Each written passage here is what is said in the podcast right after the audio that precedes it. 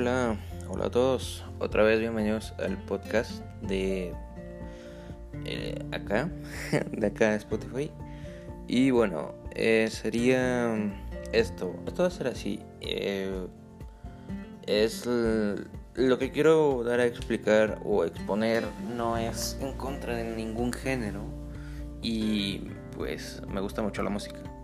De hecho, amo la música. La música eh, ha influido demasiado en mí y ha influido en mis pensamientos luego. Y me ha gustado, me gusta también tener eh, algún, algún, este, algún, algún género, pero no me he clasificado de que soy ponqueto, de que soy darqueto, de que soy rockero, de que me gusta todo, o sea, porque sí me gusta todo. Le intento agarrar el gusto a algo.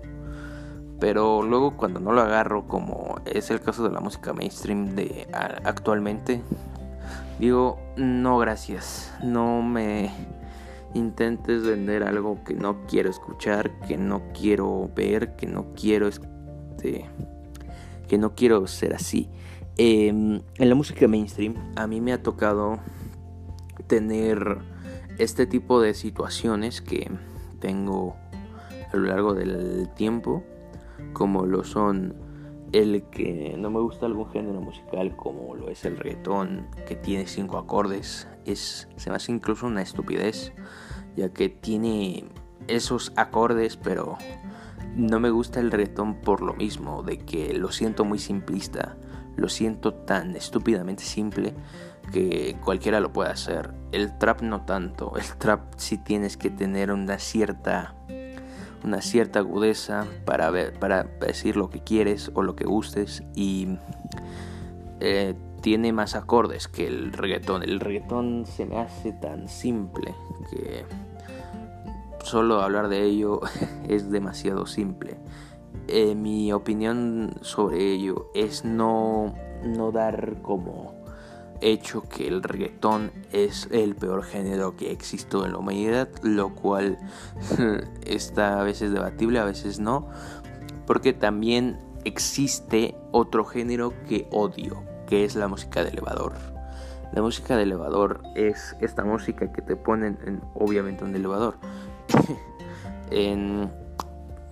es como el blues, pero sin el acompañamiento musical, sino que es lo, sino que es lo tan, tan, lo molesto de esa melodía que odio sin lugar a duda. y el reggaetón no es algo que odie o ame, es algo que tolero y intento a veces evitarlo a lo largo de mi vida, intento evitarlo, pero a veces es imposible evitarlo.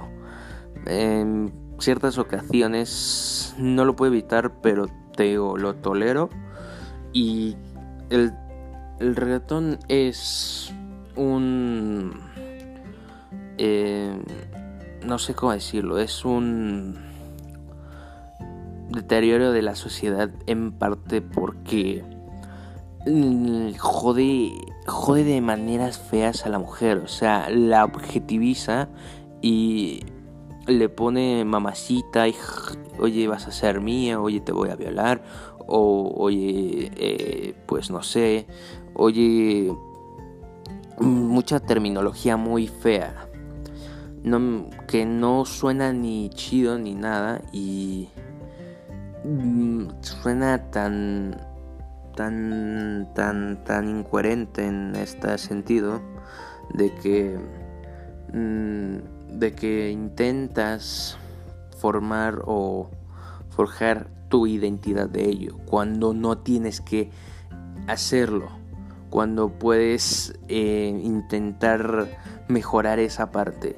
de ti, de no, de no ser, de no ser lo mismo, ser diferente, pero sí guiarte por bases que te van a llevar a algo bueno o algo malo, como tú lo elijas.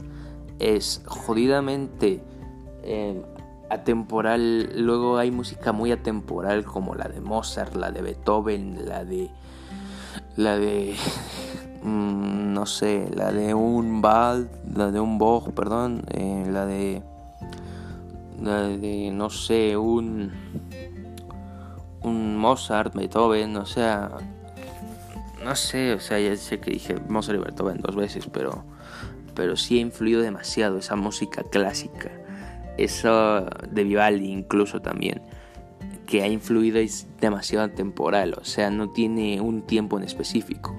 la temporalidad de la música que luego puede llegar a ser demasiado gigante por lo icónica que se ha vuelto esa melodía, ese soundtrack, es impresionante. A mí se me hace tan impresionante que la melodía sea tan eh, atemporal, pero que no caiga en lo anacrónico.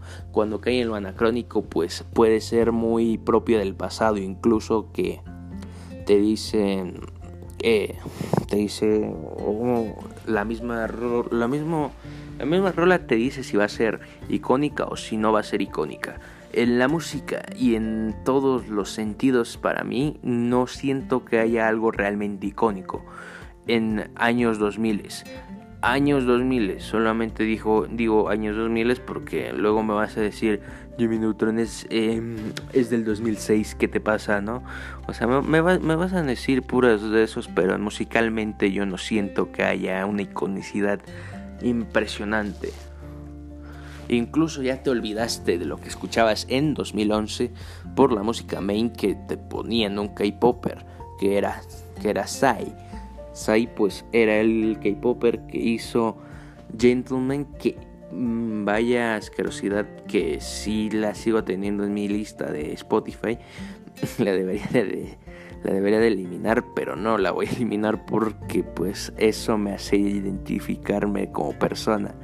Y que yo sí escuchaba K-pop pero pues no ese K-pop que ahorita existe como BTS o los o los K-popers la la K-Band, ¿no? O sea, la, la banda Latin Band, que es genial, incluso a veces te digo, no es tan jodeputa, sino es más como el reflexionar si algo es icónico o no. Cuando algo es icónico, eh, se referencia demasiado. La de Volver al Futuro se ha referenciado a mil de veces. O sea, en películas te voy a decir, no hay nada icónico tampoco. Para mí no hay nada icónico en películas, pero en música se me hace tan mediocre que no haya nada icónico en los años 2000. En los años 2000 tenemos, pues, por ejemplo, a, no sé, un, un este, un, un, eh, un White Stripes, pero pues ya sin algún miembro o algo así. Eh, tenemos Ah, no sé, algo icónico podría ser Bad Bunny, pero pues no creo porque no se ha referenciado tan, tanto como pues no rompió tampoco ningún esquema Bad Bunny, ni, no, no rompió nada de paradigmas, nada de, mierda, nunca hizo eso Bad Bunny, o sea, Bad Bunny solamente cantó como un hijo de puta, pero fue lo mismo que hizo Bad Bunny, que no se convirtió en algo icónico, sino se convirtió en algo más demigrante para la mujer y asqueroso para la, para la misma mujer. O sea que Bad Bunny se me hizo, cuando salió se me hizo tan misógino, hijo de puta, pero, o sea, escuchaba Cross, Cross Crispy, Crispy, su puta madre, no con puta se llama, pero la escuchaba. Pero esto no es un ataque directo a Bad Bunny tampoco es un ataque directo a la música main que ahorita hay en el momento, como lo puede ser 21 Pilots, em, BTS y esas bandas, no lo creo. Siento que hay más iconicidad en la música clásica y en la música de los 90, en la música de los 1900. En 1950 no había, no había algo que dijeras, joder, qué icónico fue sino hasta mil, perdón, 1950 en donde estaba Elvis. Luego fue 1960 en donde los Beatles eh, llegaron y se convirtieron en un icono impresionante. Se hizo la Beatlemanía, o sea, mucha, mucha cosa que te diría, what the fuck, bro. Pero no, o sea, sí fue icónico, es algo icónico musicalmente, pero en las películas y en lo musical no ha habido nada icónico en los años 2000. Me lo vas a perdonar, pero no ha habido nada icónico. Lo icónico, entre comillas, te podré decir que fue la canción del cacahuate de Bob Esponja, pero no lo creo.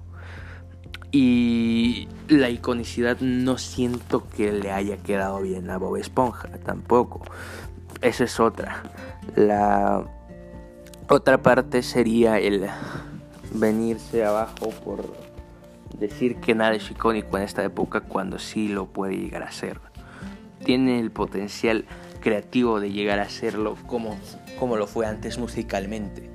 En, en la tele, en películas también tiene el potencial. Hay demasiados escritorios y hay demasiados dibujantes, hay demasiados storyboarders que todavía tienen chance, todavía tienen ese, esa chispa de creatividad. No tienen que robar o retomar ideas del pasado. Pueden crear algo nuevo. No lo... Disney nos lo enseñó con Luca. Sé que es una película muy what pero pues está el mejor ejemplo es esa película. Y bueno, chavales. Sé que he dicho demasiado de la iconicidad que ha decaído demasiado y ya no ha sido como antes, pero ¿qué más da? Solamente doy mi opinión y pues, el que la acepte, pues la acepta, el que no, pues ya a, chuparla. Y si les ha gustado este podcast, pues díganmelo, díganmelo por DM de Instagram o por donde ustedes gusten. Eh, adiós.